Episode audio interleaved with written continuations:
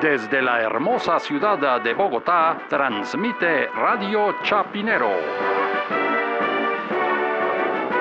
Y estas son las noticias.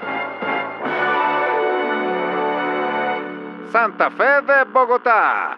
El portal del sur quedó completamente destruido después de la gran celebración de los 71 años del club Los Millonarios. Más noticias cuando regresemos.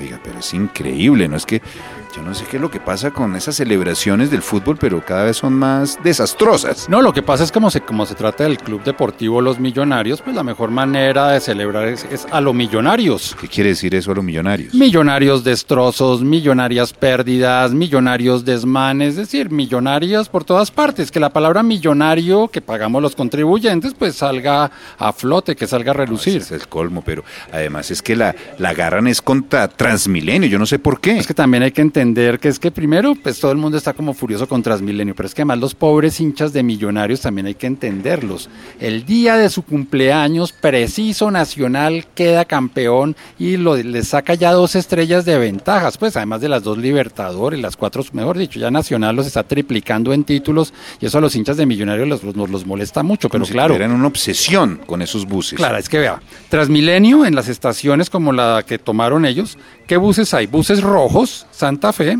que son los buses de las troncales, y alimentadores verdes, entonces como el nacional. Por eso es que ellos jamás se meten con los buses del sistema integrado de transporte, los azulitos, eso sí los dejan tranquilos. Eh, al aire, al aire, al aire, al aire. al aire.